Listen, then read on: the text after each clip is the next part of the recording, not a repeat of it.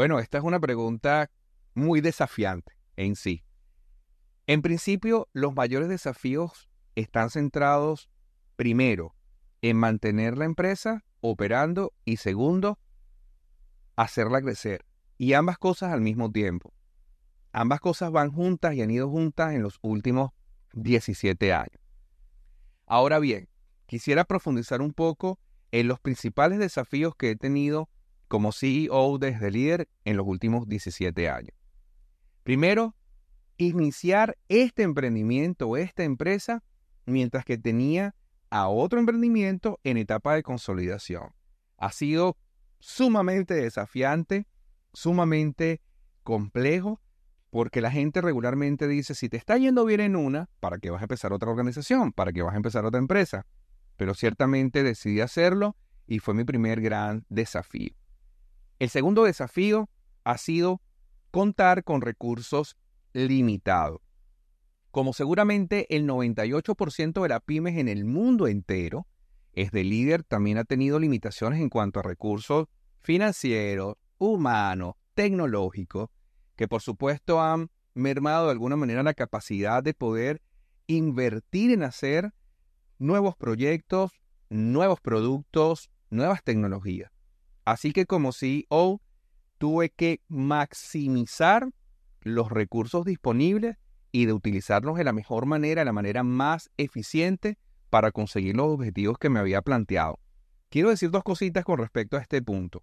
Primero, poder ser un CEO y operador al mismo tiempo quiere decir que como contábamos con recursos limitados, yo tuve que hacer muchas veces de programador, de vendedor, de atención al cliente y a la vez también poder funcionar como director estratégico. Ha sido un desafío muy grande.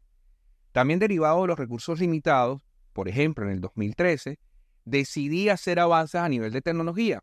Al no tener todos los recursos para poder desarrollar todo lo que quería hacer para la organización, bases de datos, páginas web, campos virtuales, etc., pues tuve que implementar un nuevo modelo de negocio, para nosotros muy innovador, en el que de alguna manera asocia a la empresa a nuestros clientes. Entonces, le suministrábamos a los clientes los mismos servicios que nosotros estábamos desarrollando tras bambalinas para nosotros mismos para poder entonces hacerlos reales. El tercer gran desafío ha sido adaptarnos a los cambios para ser más competitivos. Como CEO desde líder, creo que han sido cambios vertiginosos.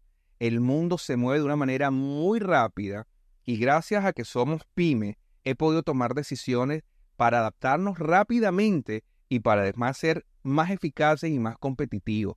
Por ejemplo, cambios a nivel de tecnología, utilización de herramientas de gestión, utilización de herramientas para poder controlar los beneficios que se estaban haciendo en la empresa y para comunicarnos asertivamente con nuestros clientes y con nuestros proveedores.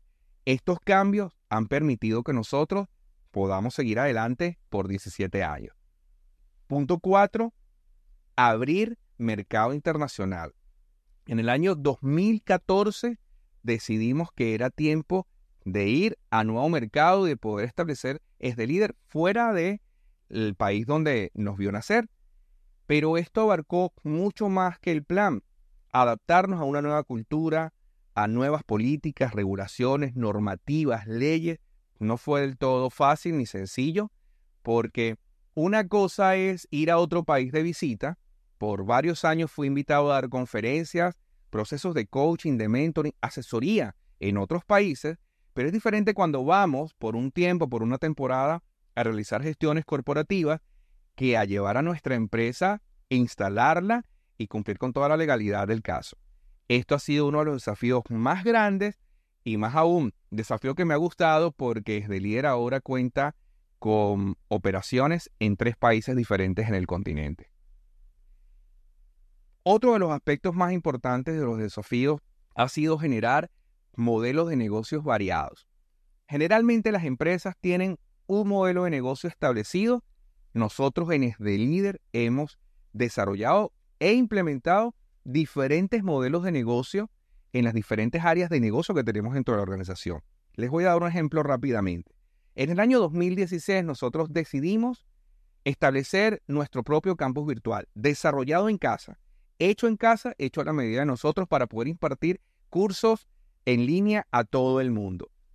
A partir de ese momento nos dimos cuenta que este campus virtual no solamente podía ser para nosotros, sino que podíamos arrendarlo a terceros, a instituciones y a organizaciones que quisieran un campus virtual como nuestro para dar entrenamiento a sus empleados y también terminamos vendiéndolo a instituciones educativas que terminaron utilizando nuestro campus virtual. Entonces, lo arrendábamos, lo vendíamos y también nosotros lo utilizábamos para dar nuestros propios cursos. Eso es diversificarnos en modelo de negocio y fue un desafío muy interesante, uno de los tantos que hemos podido tomar. Agradezco por la entrevista y espero que con estos desafíos no solamente conozcamos lo que podido hacer como CEO o con este líder, sino que también aquellos que nos están viendo sepan que estamos preparados, que seguimos preparándonos para afrontar grandes desafíos y para ayudar a cada uno de nuestros clientes en embarcarse hacia el éxito empresarial y corporativo.